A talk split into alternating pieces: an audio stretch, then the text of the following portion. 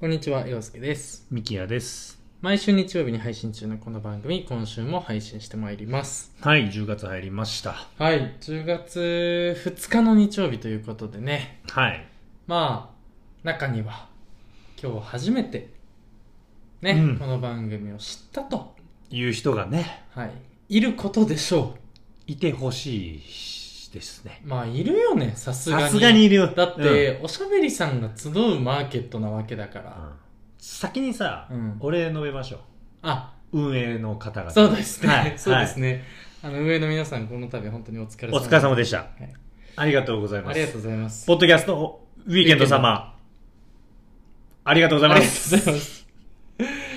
まあ本当にね、はい我々、こう、無名ポッドキャストに関してもね、無人ブースということで。置いていただきましたから。もうありがとうございます、本当に。おしゃべりさんが集うマーケケットに置いていただきましたから。本当にありがとうございます。こんな、ポッドキャスターとしてこんな名誉なことはありませんよ。ありません。僕ら今まで自分たちのことを知ってる人たちにしかね、はい。多分聞いてもらったことないので、そうそうそうそう。今こ日れがはねおしゃべりさんがね、今日を機に、我々もおしゃべりさんの助けをかけれますから。で、隣の町のおしゃべりさんそがうね、そうそうそう。聞いてくれてたりとかそうです、そうです。はいおしゃべりさん同士が繋がってきますからね、こうして。まあ、だから本当に、この2日間でね、どれだけ新規リスナーが増えてることか。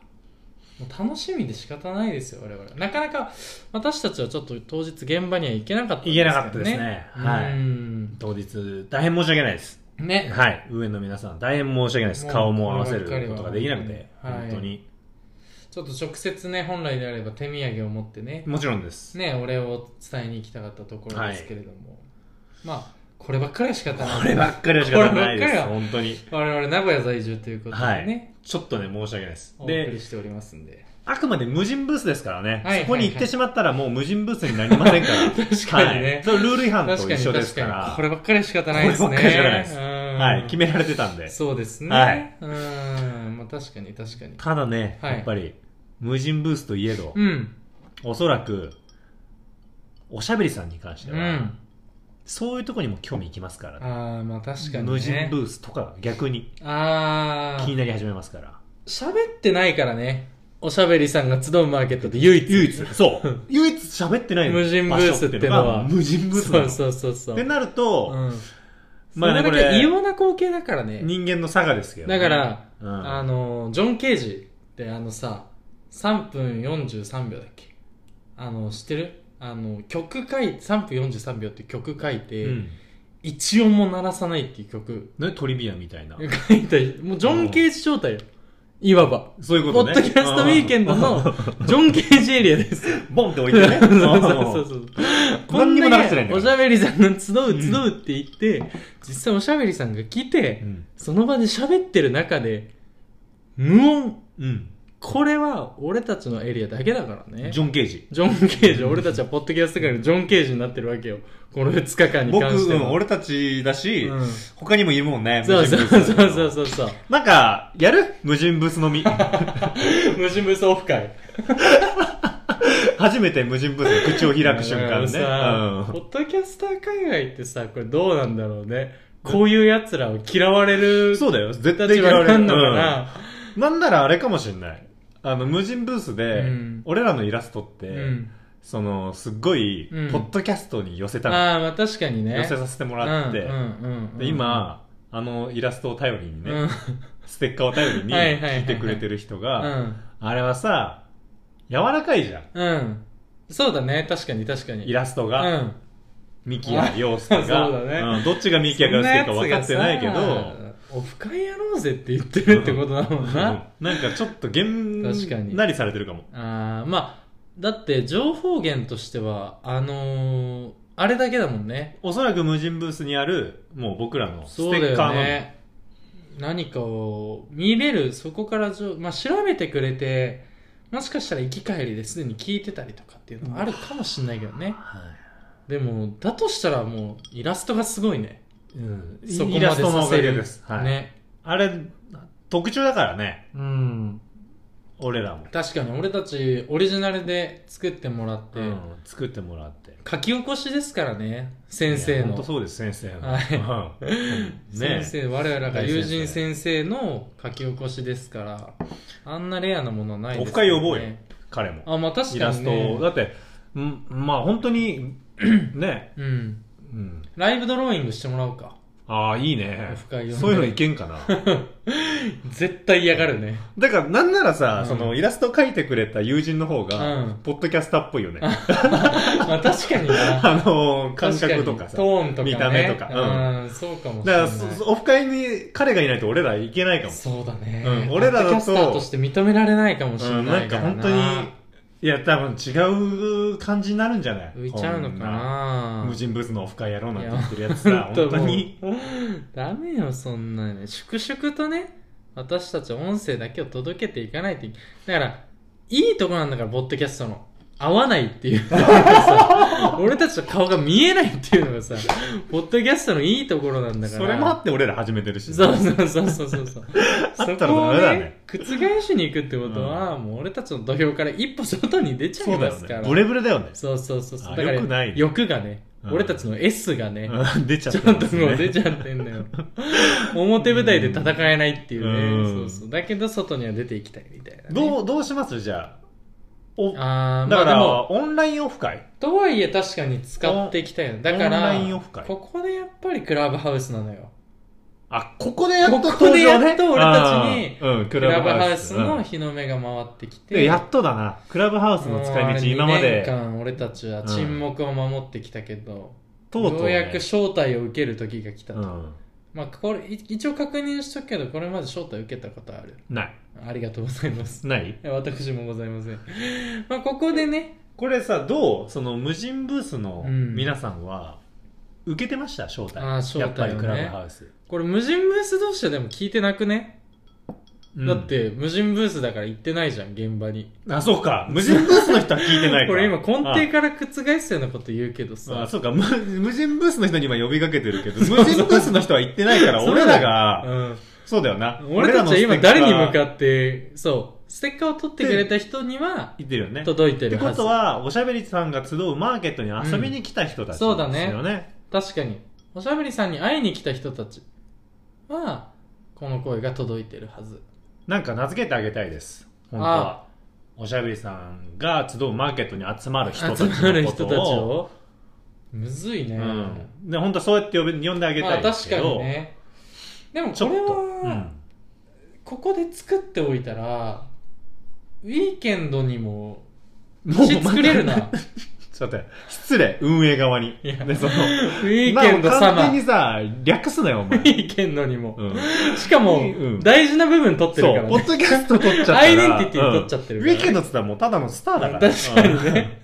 ザの方にうんなっちゃうからねザのあれもうウィーケンドしか使えなくなってるからザつけちゃってんだからね監視つけてん監だか視らってそれにしか使えないから、ウィーケンドといえばになっちゃうそうだよだねからもうウィーケンド関連は全て、確かにうん、そう考えるとすごいねザ・ウィーケンドってザウィーケンドすごいね一番背負いたい看板背負ってるよね、まあ週末の全神様員だがからね楽しみにしてるものをさ、背負ってるってことだもそんうねそうそうそううすあげえれなすごいですあようんあの人すごいです今思うとねねれなうわちょっとそこが目指すべきポイントなのかもザウィーケンドザウィーケンド全然違うで しょな 俺たちが行くべきポイントあれいけたらうんいやいやいやそれはねもうそれはいい嬉しいですけどまあ確かにねいやでもねこれもね、うんウィーケンドにやられてましたからね週末にねあそうそうそうそうやっぱしかかってきてるんだねそうなのウィーケンドがウィーケンドもう始祖だからまあね、ウィーケンドそのうだねポッドキャストウィーケンドもウィーケンドから生まれてるんだから そうそうそうそうザウィーケンドからそういうことそういそううこザとウィーケン派ドか生だねらザウィーケンドの派生うんが家系図の一番上にはザ・ウィーウィーケケンンドドががいいるるかもらんねね、うんそこからポッドキャベストルウィーケンギードビールウィーケンドもその一種だからあねそうだな派生だからうんそうあとまあ間違いないねそうそうそう、まあうんそういう系はね星野源のウィーケンドもウね、ィーケンドもそうだねうんあれもザ・確ウかにィーケンドの影響を受けて作っそうてるからそねうそうそうそうそう諸説あるけど、ね、小説ある諸説あるけど,、ね、諸説あるけどねこればっかりはそうそうそうそうそうだね、なんだけども、まあ、ひとまず本当に運営の皆さんのおかげがあってね。はい、無事ね僕らもリスナーを増やすことそうそうそうそうができたであろううん。これ再生回数楽しみですはい、本当に。来週末ぐらいのう、ん。あ、チャンネルの説明しとくおいい簡ね単に。いいじゃん新しいね、久ぶ人りにたちもうんいらっしゃるから久しね。ぶりにまあだからやってみなよ、 Spotify に書いてるやつ読み上げ るか。じゃあいらないよね 書いてあるからね。そこでばいいんだかなら、ね、んたってねうん。確かに。じゃあ読んでくだ さい。せっかくここまでたどり着いてくれてる人たちはね、読んでください。まあ、あの、コースだけお話ししとくと、あの、そもそものこの配信で我々、Spotify だったら、うんミュージカルトークというね、はい機能を使って、オープニングトークで、えもう一回トークして、曲一曲挟んで本編やって、最後一曲でお別れと。はいそうですね、はでその本編がね何を話してるかっていうとそう。えっと、自我と S の自問自答ラジオっていうことで立てつけていますので、まあ、その自我っていうものと S っていうものが、まあ、精神心理学だっけそうですねだよねはいあの、まあ、フロイトという人が提唱したものなんですけど、まあ、要は S が人間の欲望としてあるものでそれを抑えつけるもの、まあ、それを制御するものが自我これがフロイト曰くですねうんフロイトの感触い解釈ろい曰ろくねいろいそろいろいろ多分使われ方あるんですけど、はい僕たちはそこにちょっと乗っ取って、まあ、本当はもっとこうしていきたいなっていうこうんうのん S が、こう社会人一般人として持ってるんだけれども社会をうまく渡っていくためにはそれを抑えて自我を聞かせて生生きていかないといけないけども、まあそれって本当に正しいのかっていう自問自答をしていくそうなんですラジオということでこの自問自答がねもうちょっと広がってね、はい皆さんの自問自答になればねそうそう共感してくれれるね輪が広がってくれればっていうところでお送りしておりますんでまあ詳しくはねはいフロイトうん調べてくれれば確かにすぐ出ますフロイト S とか自我と S とかっていうふうにね調べていただければもう全部調べさせてます誰 に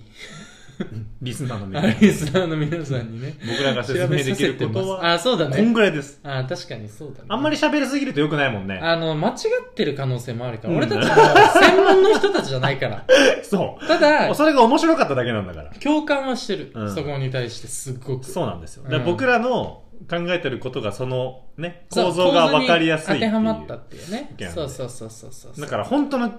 し知識を得たい人ははい調べた方が何でもいいですからそうだね確かにこれは自分で見たもの得たものしかはい自分の中には入らないからね入らないです、うんザ・ウィーケンドのうん派生だけはあんま調べない方がそいういだね、うんそのウィーケンド家系図で調べるのやめてください、はいあのえ求めてることは出てこないので諸説ありますから諸説ありますんではいまあといった感じで今週も始めていければと思います自我と S の自問自答ラジオ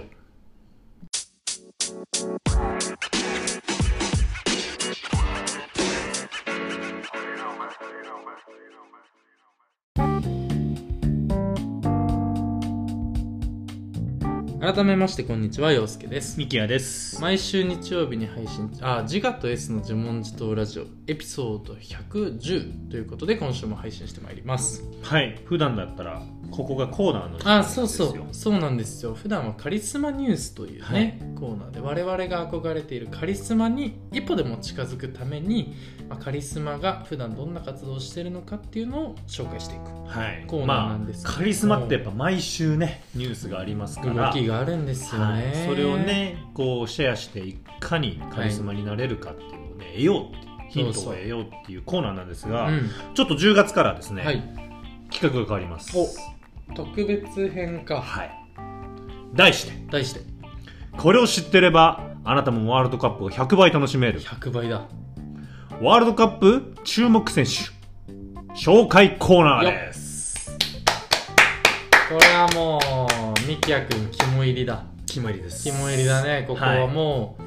今年入ったぐらいもう4年前から楽しみにしてたもんねまあねあの本当に4年前から楽しみにしてるそうこれは、ねうんこれに関してはこう本も当うそう本だ当よにね去 年のこワーれルばドっカかりッは本当嘘プ言え前回のワールドカカップが終わった瞬間もう次のワールドカップそうですそうです楽しみだったあの日本と対ベルギうーんロスタイムに1点入れられて ルカあクの瞬間、うんはい、負けた瞬間からベルギーに、僕は次の4年後を見据えて、いっろいろ情報収集してますかそうら、だね確かにねはい、これ4年越しに実現したコーナー4年越しに実現しいまわしたばねもちろんですこれだからまあ俺もねそんなにやっぱ詳しいわけじゃないんですよで、まあ、タイトルにもありました通り100倍楽しめるということでまあ、やっぱり海外サッカー見てる人たちからするとねあの選手知ってるからいいと思うんだけども J すら見てない我々そして海外勢も知らないんですよそこを注目選手を抑えておけば楽しめるよっていうそういうことですこれはありがたいですねこれはね、あのー100倍楽しめるのなんで100倍楽しめるかっていううんとあの全部今からね、うんサッカーチーム間違い選ないね手覚えるのって大変じゃないですうんか、そうだねでも、うん間違いなく11月のねうん中旬から開催されるこれは間違いないんだここれは間違いなれはい間違いないこれ絶対狂わないこれゴシップじゃないゴシップじゃないあそうこの11月の中旬が始まるワールドカップに備えて、うぜひ僕はうね、ん皆さんに100倍楽しむ方法を一つ見つけたとおそれうが、んこうまあいろんなねやっぱ話が笑いが上がると思うんうんですうよ、ん例えばね会社の仲間ととか、あとプライベそうートだでね飲んでる夜なんかにうんハブで映ってたりとかするかもしれなはいいですよ、はいはいそんな時に、うんこの選手知ってれば、うんちょっとうん見てるっぽい感じになるほどねなっちゃう、お誰々じゃんみたいなねそうそうその一言って結構サッカー通うならせるからねそうなんですようんサッカーつってバカだかいやらあのちょっと詳しい選手言われるとうん嬉しいの、ほんとそう思うわ俺バカだと思って見 てるもんサッカー通のやつらのそうなんですよ、俺がなんかちょっと知ってる選手の名前言うと知ってるねみたいな感じで言ってくれるから喜ぶでしょ喜んでくれるそうだから100倍楽しめるっていうのは、うんあのサッカーつを100倍うならせるっていう感覚ですよ ねまあでもその場にいる空気感がね、うそうだだからおい互いウィンウィンになっはいはいてはい楽しくなるっていう、そうだねだからこうね例えばクリスチャーロナウドとか、うんメッシって呼ばれる選手、はいはいこれはもうみんな知ってるんですけうど、ん今まあこう第一線で活躍してる選手でも、うん多分普段なかなか耳にしない選手をはいはいはいはいちょっと今日かそうだねら毎週ピックアップしてこ俺もう知かないらなからねそうなんですよこれはもう通称まあサッカーマニアとして名高いからねミキヤ君いやこれれね僕正直言うと、うん今シーズン海外サッカーっていうのは8月から始まってるんですよ、はいはいはいはいで J リーグはね3月からうん始まってるんですけど、今のところ8月からうーんと毎週123試合はフルで見てますねすごいね1日2時間だって1試合2時間だから1試合そうだよね123試合見てるんでま1日分ぐあらい1日分ぐらいは毎週サッカーに使ってる感じなんですすよごいね7日のうちの1日はもうサッカーの日なんだそうそういうことなんですよ換算するとそうそうなるよねうん換算するちゃんとやっぱりサッカーの日だ対戦国の分析なり、うんこうやって皆さんに注目選手をお伝えするなり、なんで僕の毎週ね、ピックアップしてる試合をこう見て、うんまあ、うんうんこうやってるはのいはいで、はい結構ね、僕としてはうん皆さんにおすすめできるかなと、なるほどね自信を持って、これはタイムリーだもんねタイムリーあですのね私たちね野球の話をするときはねやっぱ過去にすがりがちなんですよそう、あの、野球をやってたのは洋介側なんですけど、はいはいはいただ僕はね、サッカー、ずっと好きなんですけそど、うだね野球に関してはうん、 2012年ま では、あの時の野球が好きだっそたうあのんだよ時なの、ううんん、まあだからサッカーに関してはずっとタイムリーで追ってますからねはい、なんで、まあね、そういった形で今回第1回、はいだから開幕までずっとそうです、やってる毎です週ねおすすめ選手を素晴らしい紹介していくので、それを説、明もしていこうはい、会話で挟むだけでう、んワールドカップ、まあだからサッカーファンをそうだねうならすちょっとうならせうる。んで、それもあんまりサッカー好きじゃない、その人からその言葉が出るっていうのが、よく知ってんねマジでこれ言われるから俺の体感 でや知ばってる。る 経験値わかる俺めっちゃ言われるもんちょっと言うだけでなんで、じゃあ第1回、はい記念すべき記念すべき第1回が、あ、あとちなみにですね、はいこれワールドカップ11月中旬から始まるんですけど、おそらく間違いない世界各国、う11月の頭か10月末にうんメンバー発表されあまあす。なるほどね怖いのはそれまでに怪我なり、はいはいはいはい調子を落とすなりで、うん落選の可能性もあると。確かに、で、僕はそこスレスレではないんですけど、う確定の選手ではない可能性がん、ある。なるほどただ現状現こ状をの選まばまれいくるかとこう線は濃いとで、逆に選ばれなかったら、うそのチームでの試合を見てるときうに、ん誰々選ばれなかったもんなるほどねもうこれもうならせこられれるはうなるね、う代表じゃないやつの名前を知ってるそういうことなんですよこれはうなりますよなので、うんそこも含めて皆さん覚えていただければと素晴らしいいいコじゃあーナーだ1人目はいブラジル代表のおうリシャ・リリーソンあーリシャ・リリソンは俺も知ってるねこれはねあの陽介がリシャ・ルリソンなのかリシャ・リリソンなのかその通りなんあですよねこれねサイトによって違ったりとか、はいはいはいはいテレビ局によって違うのでワールドカップ当日はどっちに揃えてくるかっていうところなんですけどそうだよね今僕の見てるチャンネルではリシャ・リリソンでリシャ・リリソンだこ言ってるのでれちょっと待ってどこのチームだっけなあのねプレミアでしょでそうもなんですよプレミアリーグにいた選手だよねもともとねその陽介これ今回第1回に選んだリシャ・リリソンの理由としては,、もちろん注目選手ではあるんですけうど、んこれ陽介もうん2年前から目つけてる、目つけてんだこの選手に関あしてはのー全く何の情報もない中で、僕が見てる試合で、うん一番目に止まった選手なんうん、です一番目に止まったマジで本当にあいつがボール持つとちょっとねふ空気変わる変わるんですよ、っていうのがリシャリソンで、うん現在はプレミアリーグの、まあ、イングランドのですね、はいはいイギリスのチームのトッテナムっていうチームうん、トにいるッんテですナけムか、どはいはい今年100億円で移籍しまして、どこまあ、あ100億円で移籍したのがトッテナムであ洋介がしてた時はエバートンっていうチームね青色のユニフォーもムうちょっと下部そうなんですよ、うんちょっともうちょっと弱いチームそうだよねトッテナムっていうのはねあの強いチームで、うんで大体サッーカー選手今100億円いったらスーパースターって言われてますねえでも若いでしょリシャリ25歳なんですよそう今年でかなり早い方なんじゃないそうですね24かはいすでごいねまあ、リシャリソンが有名になったのは、うん多分おそらく聞いたことがある人っていうのは去年2021年東京オリンピック、はいはいはいはいブラジル代表が優勝したんですけど、うんその時の優勝メンバーであり得点王あそうでしたか、はい、なんでまあサッカー通だったら絶対知ってなるるほどねし今すごい調子がいい選手なんですけど、はいはいはいはいなんで今日、まあしまあ、これ多分あんまり名前がね聞いたことない、ブラジル代表って言ったらネイマールとかそうだね結構分かりやすい有名な人が結構いるんですけうど、うカカとかねそうです昔2010 年やめてご情報が入る持 とってきちゃうからねご情報が入るから、ね、あの時を持ってきちゃうからんあの時詳しいから全ね然全然そうリレシャ・リリーソンはねおそらくスターティングメンバーで出るかどうかっていう選手なんですけどあえでもブラジル代表になるとそうなっちゃうってこそうとなんですよ100億円プレイヤーでもそうすごいすじごいのゃがそう陽介が言うように、ん、うん、見るものを魅了するうん圧倒的なスピードとフィジカルがあるん花ですよがあったよねそうスピードねはいはいはういなので、まあ、ぜひ出てきた時にはうんそのボールを持ってる瞬間じゃない動きだったりとかなるほどねあと今はやっぱりトレンドとしてはねフォワードも守備をするっていう,、はいはいはいはいこう攻めの選手でも守備をするんですけどなるほど彼もすごいおちょっと危いないぐらいえハードなんだハードですハ彼はードワークかなりんだなんで見るものを熱くするんですよなるほどね南米だねうそうなんですようんだからぜひこのリシャ・リリソンってん言うだけでうなりますサッカーファンは確かになかなか言いにくいしねそうなんリですシャ・リリソンで分かりやすく、うんリシャ・ルリソンじゃなくてリシャ・リリソンっていうリシャリリソンでい行った方がプレミアリーグ見てる見だけてるなって感じがするわけだよ ねこれ結構大事だよだから大事うんエムバペかムムババペペかかとか、ね、そうそうそうそうあるもんねこれ読み方はねチャンネルによって違うんではいはいはいはいそういう感じなのなるほでどぜひね今週はリシャリリソンを覚えておいてくださいポジションはあそうだポジションはえっとね一番適正と言われてるのはウイングって位置ですねあーまあそれこそメッシとかはいはいはいはいはいはいこうサイドの選手サイドの前の方サイドの前の方うんうん日本でいうと伊東純也とかねおーまあ、南野匠とかね、はいはいはいはいはいやってるような感じのなるほどねんですけどここっていうのはまあスター選手が多いんですようーん基本的得に点はに絡んでくる得点に絡むしうんうん一、人でもっとボールを持っていける選手が多いんですけなるどほどまあ、その中ではこうどちらかというとフィジカルとうん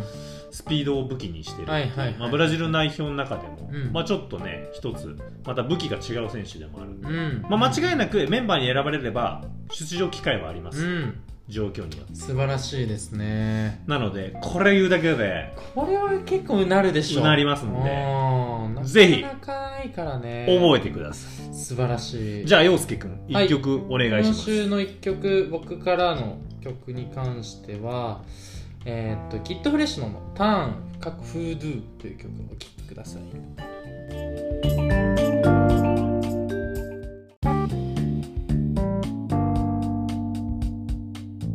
聞きいただいたのはきっとフレッシュのでターンでしたはいじゃあ今週の自問自答はい何に自問自答しようかな、おうん、って思ってるんですけどおーそこも自問自答してるわけだ今自問自答の自問自答思いついたあ思いついてる今週は何いきたいと珍しい思いま入りす方うん、あのちょっとね直前まで迷ってました2つああなるほどね今週こっちにします、はいじゃあちょっと陽介に聞きますああ怖いんだよいつもこの入り方のなんでなんでな 何なんか俺が正解出さないと話入れないじゃんいやいやいやそう大丈夫今回はどっちかというと、うん身辺調査身辺調査されんの探偵じゃんあアンケートかあー街中アンケートまあまあ軽い気持ちで答えていいんだよ、ね、街頭アンケートーでト N1 ね N1、うん所詮 N1 だから所詮 N1 だかたら、だね、俺にとってはその N1 が N100 だから N 数どうなってんだよ、 全てになるから、 まあそれは確かごにめんね100%にはなっちゃうもんね、はいオッケー陽介オッは、ケーうんえっ、とまあ分かりやすいので言うとラーメン屋は行っいた時とかって、紙エプロンって頼みます頼みますねその時のうん心意気ってどうです全然もうああ何も思ってない遠慮するかどうかってことうんと恥ずかしさがありますかああいいえら全くないですこれねラーメン屋だとほぼ最近だと多いからねするよね紙エプロンありますって書いてあるし、そう言ってくれるしね紙エプロンご入り用ですかってこれうんえっ、とどう紙エプロンがありますって書いてあるお店だったらじゃあラーメンじゃなかったとしても、うん大体やります例えばまあ鉄板焼き屋とかえっ、うんとあとはハンバーグとかハンバーグはやるね油が跳ねるからこれ全く何の恥じらいもない紙エプロンを頼むことにえないよだからちょああ俺のっと待っていよやいやいやさ大丈夫これ大丈夫入大丈れるちゃんと夫俺の入れま回す答でも大丈夫入れますもうごめんねなんかねいやうなんでも俺はないねあ洋の介はないんだだし割と早めにつけるあ俺つけてることにも恥恥じじららいいががなないいんだうんこれねうん僕の場合はちょっと違って、はいはいはいはい俺最近そのラーメン屋とかってもう書いてくれてるからありがたいんですけど、うん言いやすいってことうん言いやすい紙エプロンください、うんとかもう入り口に置いてあったりとかするしねああそうだねセレブの時あるねなんでこれもともとね紙エプロン、うんこれよく考えてほしいですあ何を証明してるかっていうとうんまあなるほどね飛ばして食べてるやつっていうまあ証明まなあまあまあわけでもあるわけですよ、まあね確かにまあそれはそうそれはそうだよ、自信がないやつってことだから自分の食べ方に食べ方が綺麗ではないですようんっていうふうに言ってはいるよねでしうょんだから多分上品な人ってつけないじゃんスマートな人って極論ね、うまあそれはそうかもっしれてなないるとあれは何を証明してるかっていうと、うん俺食べ方汚いけどう、んそれ守るためにつけていいってことなのよああなるほどねこれは悩んでるねこれはこれは悩んだ人じゃないと行き着かなすごいい論理だね俺は、 うんしかもねうんもうここ本邦初公開ああ洋介も今俺にに気づいてるかどうかわかんないんだけど俺箸の持ち方が下手なのよあ気づいてないんですねこれはああーダメだよかった 気づいてないああー鈍感でよかっこれはたんそう箸の持ち方にコンプレックスあってはいだはいはいはいからな何回やっても治んなくてうんで紙エプロンもつけてんじゃんうん行儀正しいとから見たならるほどもうあいつ汚えやつしね話なわけで汚いすわけだ食い方がうんもう教養が出てるわけです上品さはないわけだ、はいなるほどねだから顔もそうだしね顔は言うなよ だからやってんだろポッドキャスト なあご、めんこれは失言うん、これは本当に今後に関わるような失言だけどをしたそれがいいって人もいるから ねそうなんだよな、と完璧じゃないところがいいっていいっていう言う人話いるあるんだな、ううんん、俺らも結構そういうな、うん、そういうところを狙っていかないといけないよな、うんだからよ、はいあ の俺は結構恥じらいがようん。ええええ自信なくしてるなんか急に。喋り方が逃げてうるんなんか、なんか自信ない人になってる。いやでもああ、俺なるほはど本ね。当はねこれ、うん。あのーその元の S とねなるほどねあの自我の構造で言うと、うんこれ全員がうん本当紙エプロンつけたいはずなの、なるほどつけれんならう、んどんな食べリ物スクヘでッもジだもんねそうなんだよいわばそうそうそうだから、うん俺はえっとそのリスケッチは絶対みんなしたいと思ってるかうら、ん要は S 人間の欲望本心としては、うんもう紙エプロン絶対したい服を汚したくないそれは汚したくないじゃ、うんんなんだけどやっぱどの店でつける、なうん例えばね前紙エプロン持ってる人がいてもおかしくないわけ、まあそうだ、ね、今のご時世確かに、ね、このご時世うんなのにいないじゃんそれはいいそれなんでかっていうと自我が働いてるどんな自我かっていうとうん恥ずかしいなるほどなんで恥ずかしいかっていうとうんやっぱ行儀悪く食べてんじゃないかとか、思われんじゃゃないかって絶対葛藤してると思うんだよ、確かにってなると紙エプロン持ち出すとそうだねそうでしょんってなると、うんもっと許していこう社会でおおこれをは何をだ紙エプロンをつけていく持ことちにあはいはいはいはいはいはい偏見を持つななるほどねだからつけてないやつが食べ方うまいとかそうそういうこっちゃないとそういうことじゃないうん紙エプロンはうんリスクヘッジ、リスクヘッジだから今の時代すごく叫ばれてますからねリスクヘッジリねスクヘッジなんてものは、どの業界でも、一にリスクヘッジだから一にリスクヘッジまず出てくるのはリスクヘッジだからね。にも下手したらリそスうクヘッジリだスクヘッジ。どこにリスクが潜んでるかわかんないからね。うんそうなんですよ、そうだね。そうそうこれはそうだ。うん。ってなるとだよ、はいはいはいだからやっぱ社会的にもうちょっとなるほど認めていかないといけないまあだから、紙エプロン文化紙エプロンが当たり前の世の中の方が、俺たちにとって幸せなのかな。そうだよ、だから何を食べるにしても、うん、紙エプロン。そうそうそうそうだから何を食べるにしても可能性はあるんでマすックよでも紙エプロン。紙エプロンだねだね。あれもだって照り焼きバーガーとかって、うんあれ結構リスクあるからね。あるからねうんああれれさ紙がリスクできてないからね。そう、あれ、包みあ紙の紙絶対守れると思ってるでリスクエッジできしょ。てるからあねれ、下マチついてるからそうそうさ、そう守れると思ってるけど、違うんだよ、ね。あれさ、ちょっと持ち上げたら隅から出てくるそうからなんだよ。結局ね、ついてるタレが、そのペリってめくったところから落ちてくるあ、から、ね。そうそうそあれダメなんだよ。あれリスクエッジできてない。う。できないでしょできてない。ほんでさう、んその、俺はやっぱりう、んその紙エプロンもらうんですよ、はいよくはいはい。ある場う合。んで、たまにね、俺、ない店でもねう、ん書いてない店でうもん、紙エプロンありますか聞いてみるんだ聞くことあるんですうんよ。うんうんすると、あすいません、ないですって、こうバイトのああ、これ恥ずかしいね。 20代前半に言われるうんと、これ恥ずかしい。これ恥ずかしいね、認めてるんだから自分、うんだってこの店はうんそういう人がいないから置いてないのに、そうだねあなたが必要なんでしょ、うんってことはあなたがマイノリティあなたが恥ずかしい人間こう思われてるんです下手くそめって思われてそうお前食べ方下手くそだな汚すんだろっつって提供されてんだそもうんそうね。そう、心の中ねで、俺が美味しそうに食べてる時も隅でおい、やるぞ、あいつ。あいつやるぞ、つってそなう。バイト同士であいつさっき紙エプロンもらおうとした のにあやったやったやったやった。確暴落を起こしたい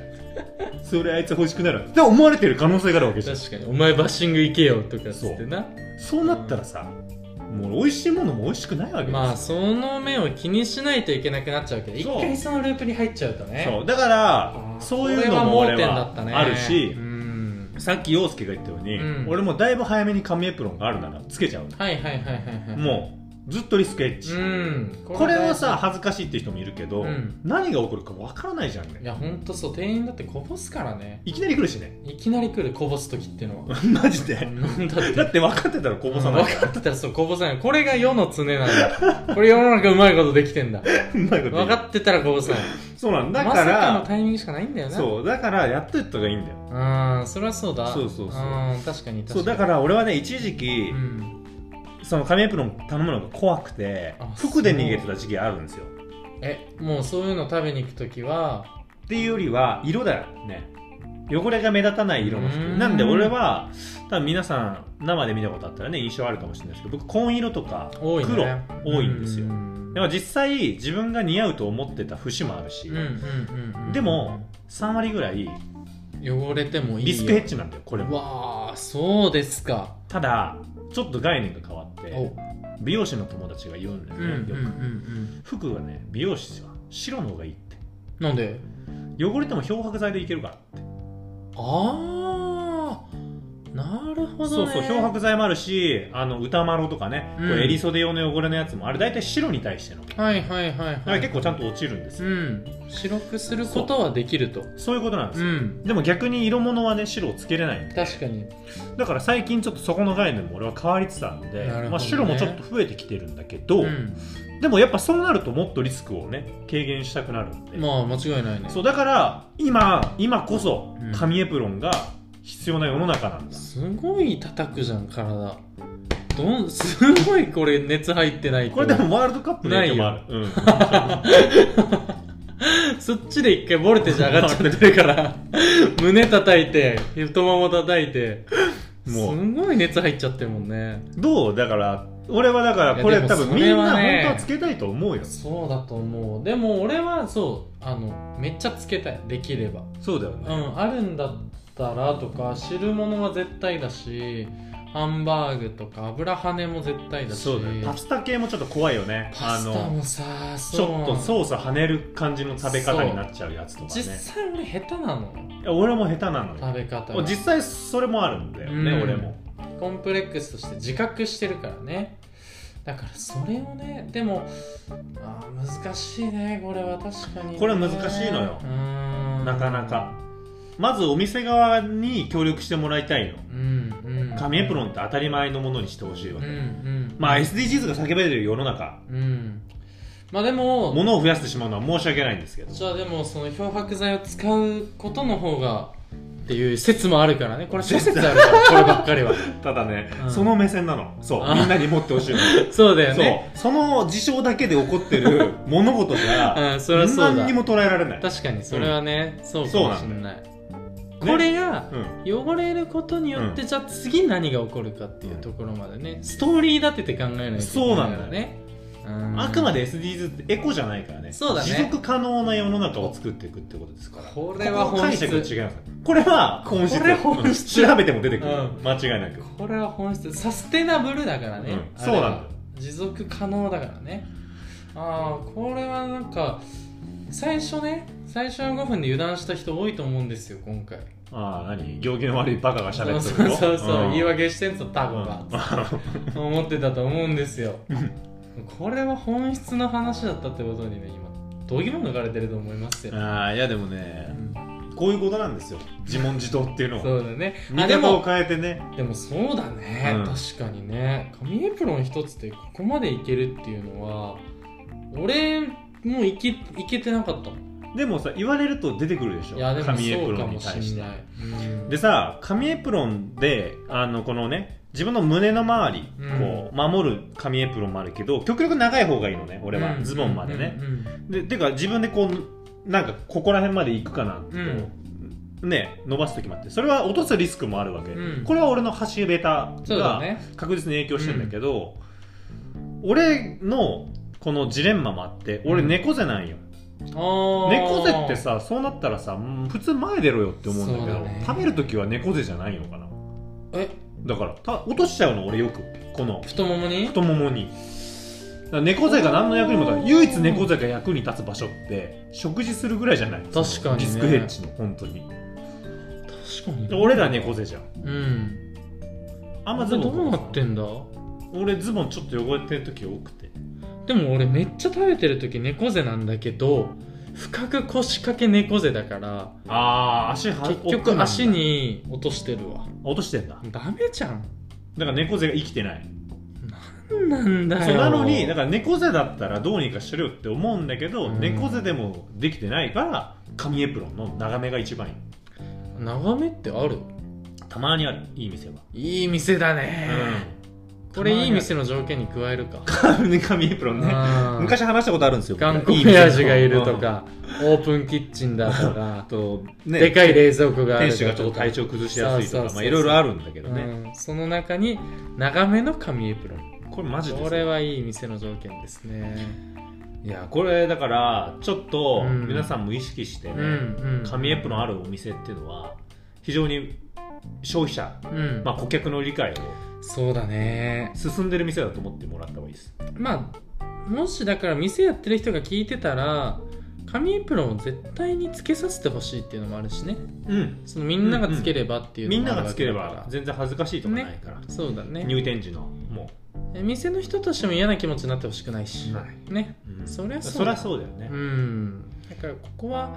ちょっと制度を整えていかないといけないねこれ絶対皆さん足並み揃えてくださいああ間違いないね、うん俺聞いた人は下から紙エプロンをまず探すとはい、紙エプロンありきで店探してもおかしくないはい、でちょっとビジネスチャンス伺ってる人今ねお気づきかもしれない けど、いこれバレたねうん、これバレたバレたねこれ いいの言っちゃって俺たちでいけるかもしんないんだよここからまちょだっといい言っちゃっていいのねうん、前髪エプロもうン。これなんでビすジネよスチャンスある。これなんですよ確実に結局のところこれなんですよ 結局のところ。結局のところこれなんですよ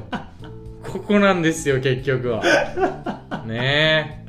いえや、間違いないとう思んそういかにこれをこう普及結局あれ、うん真っ白だからねう。そう なんだよ。だからあれを俺だったらねこれもう言っちゃうけど言っちゃうこれビジネスチャンスこれ言っちゃうけど潰すよ。まあまあうん。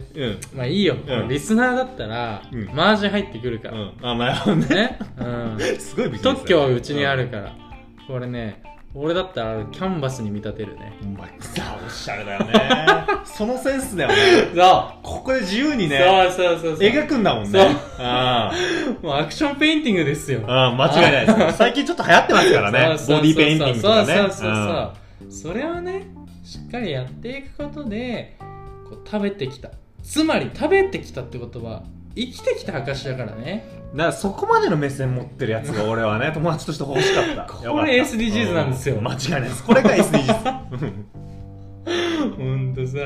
怒られないかこんな話をしてて SDGs の人たちにね、 SDGs 界隈にそうか本当にうん、いやちょっとでも確実にうんいや俺 SDGs 会話も動くんちゃうこれビジネス的に、あーまあそれはそうかもしんないねだからあのだから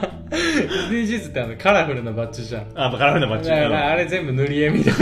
なってて怒られるそうこれは本当に怒られるうんスポンサーに一番なってほしいんだから そう SDGs 界隈えっとが 間違いあなれいなあんの団体が絶対ポッドキャスト一番ついたら強 いまかあら確かにな SDGs 系ポッドキャストとしての道のりを俺たちは歩み始めるわけだそうですここからねいやちょっとまあだから、うんこのポッドキャストウィーケンドでね、うん聞いてくれた人たちもちょうど夜ご飯時だと思うからもう今紙エプロン欲しくて仕方なくなってるとうん思そううんでそねうしてるんでしょ、うんみんなねいやなんでねちょっうとん紙エプロンも自問自答するとね意外にねこんな感じそでっか皆さん考えてると思うんで、うんまあぜひね紙エプロン皆さんねそうね世の中のちょっとしたまあそれで動きにくくなってほしくはないよねもちろんもちんろんその通りよその上で選んでほしいっていう話だからね、それを知ってる知ってないっていうのは大事なわけですから、